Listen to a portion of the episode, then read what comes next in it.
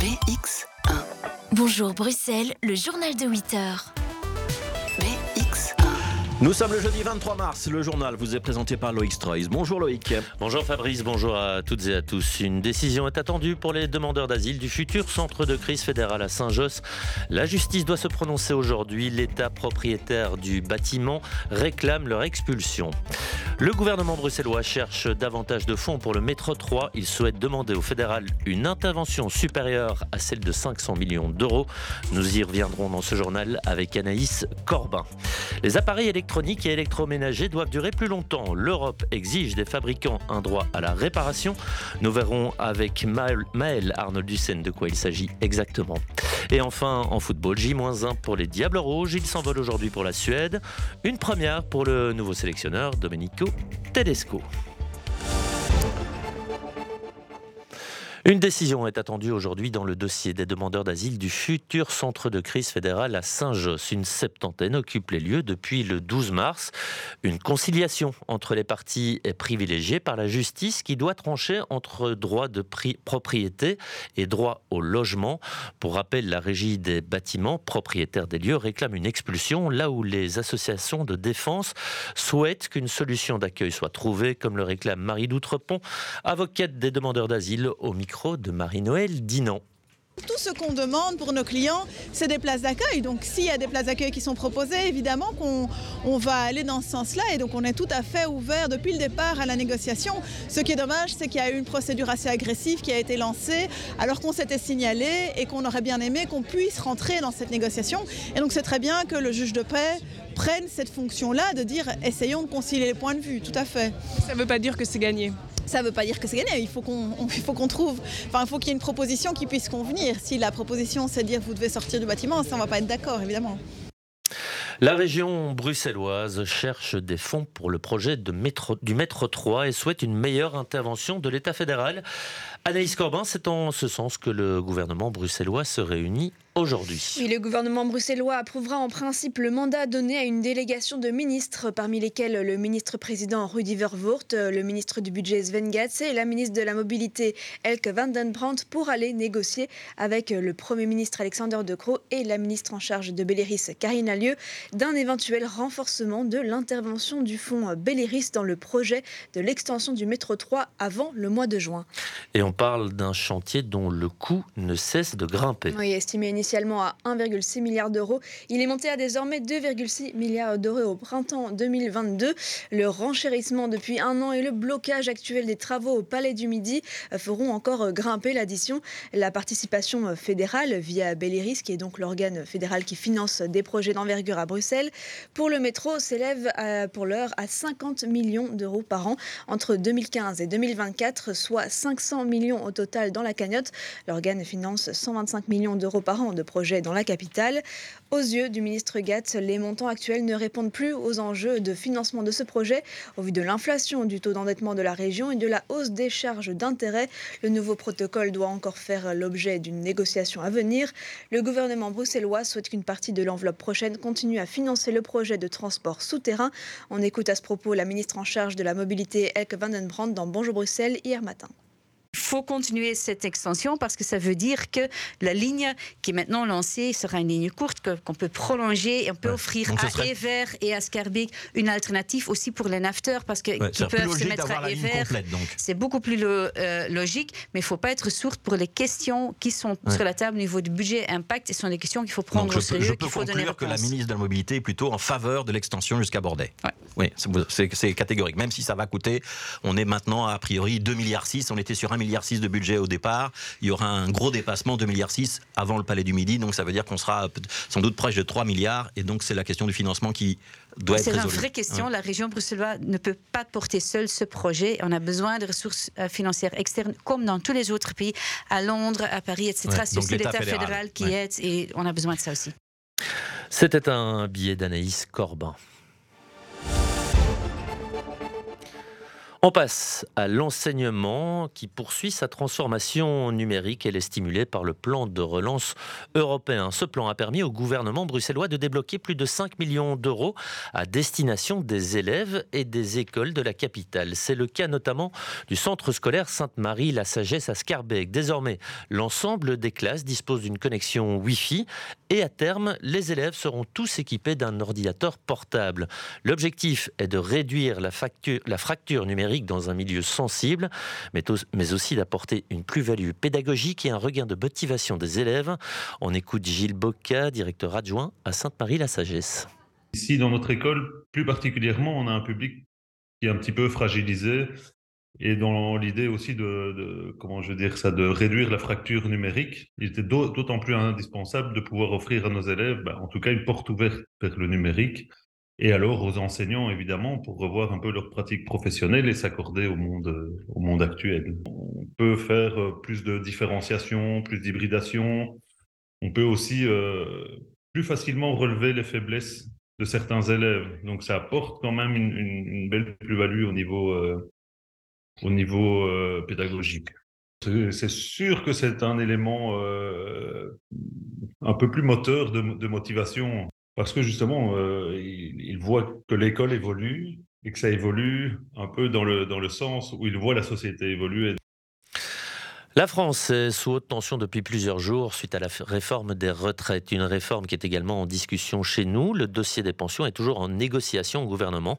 Alors une question se pose, la Belgique pourrait-elle connaître un scénario similaire à celui vécu par nos voisins? Pas vraiment, si l'on en croit Maxime Fontaine, il est chercheur à l'ULB et il était l'invité de Michel Gaillard dans l'émission Versus.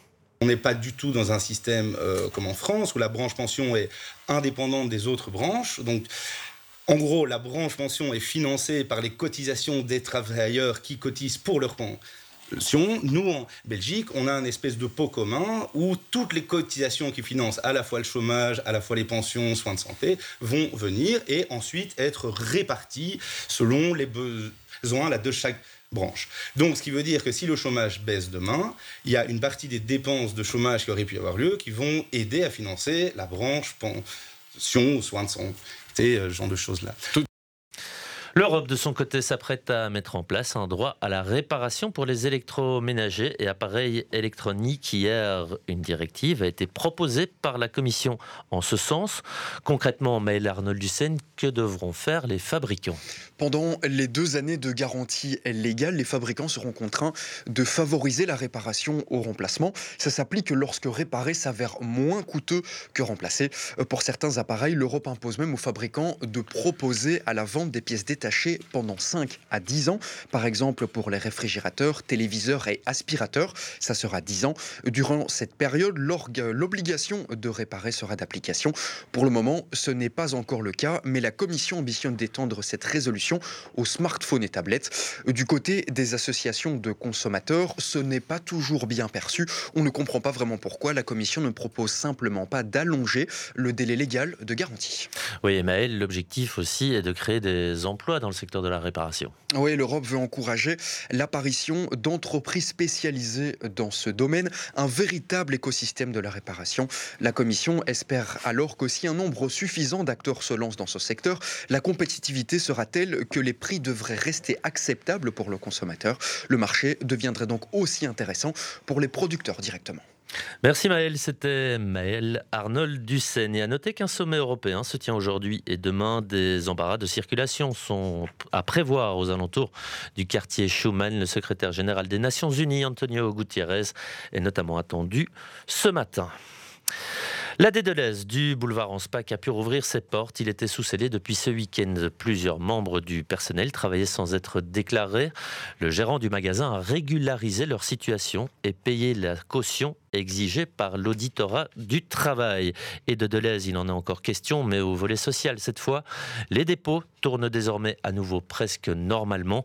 Les travailleurs de chez Deleuze apporteront, eux, leur soutien à leurs homologues de chez Mesdac Intermarché, où un conseil d'entreprise extraordinaire est prévu aujourd'hui à Gossely. C'était l'une des dernières règles sanitaires en vigueur liées au Covid. On veut parler du port du masque obligatoire dans les centres de soins. Les ministres de la Santé ont décidé de ne plus le rendre systématique. Le gouvernement bruxellois doit encore statuer pour l'application de ces nouvelles mesures. Certaines recommandations subsistent cependant. Il reviendra aux hôpitaux de déterminer l'utilité du masque, notamment dans des services sensibles ou en cas de relation soignant-patient, comme les explique Marie Levos à Arnaud Bruckner. Elle est directrice du département infirmier et paramédical au CHU Bruckmann.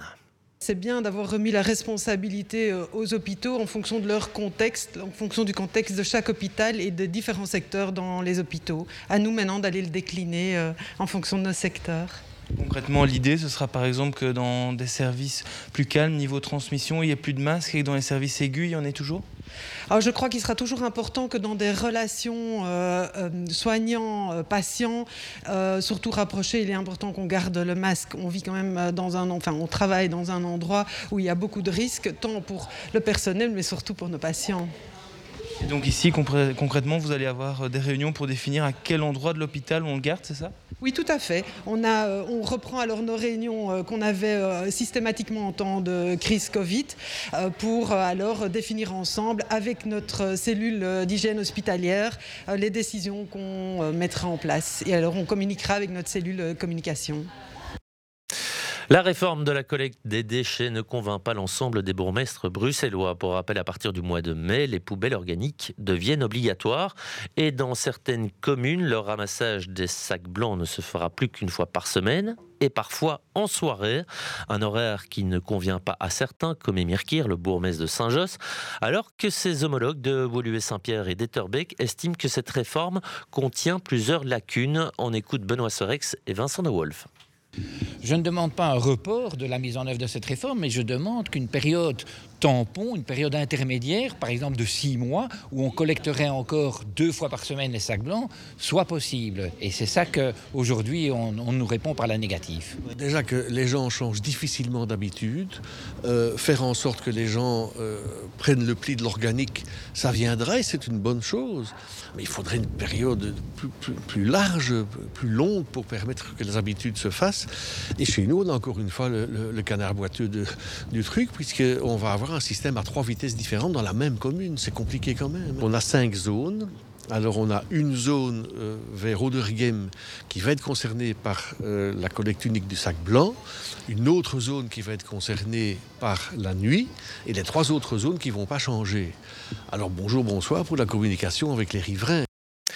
Interview réalisée par Jean-Christophe Pezès. En football, les Diables Rouges s'envolent pour Stockholm aujourd'hui pour leur match de demain soir face à la Suède. Une première pour le nouveau sélectionneur Domenico Tedesco. Plusieurs joueurs, dont Romelu Lukaku et Kevin De Bruyne, notre nouveau capitaine, se sont entraînés normalement, contrairement à la veille. Ce match compte pour les qualifications de l'Euro 2024. Et enfin, c'est le premier jour du Ramadan. Il doit durer un mois, période pendant laquelle les personnes de confession musulmane observent le jeûne et se consacrent à la prière, mais aussi à la charité. Les croyants sont invités à s'acquitter d'une aumône, envers les plus pauvres. C'était le journal de Loïc Streuil, ce Loïc qui revient tout à l'heure à 8h45.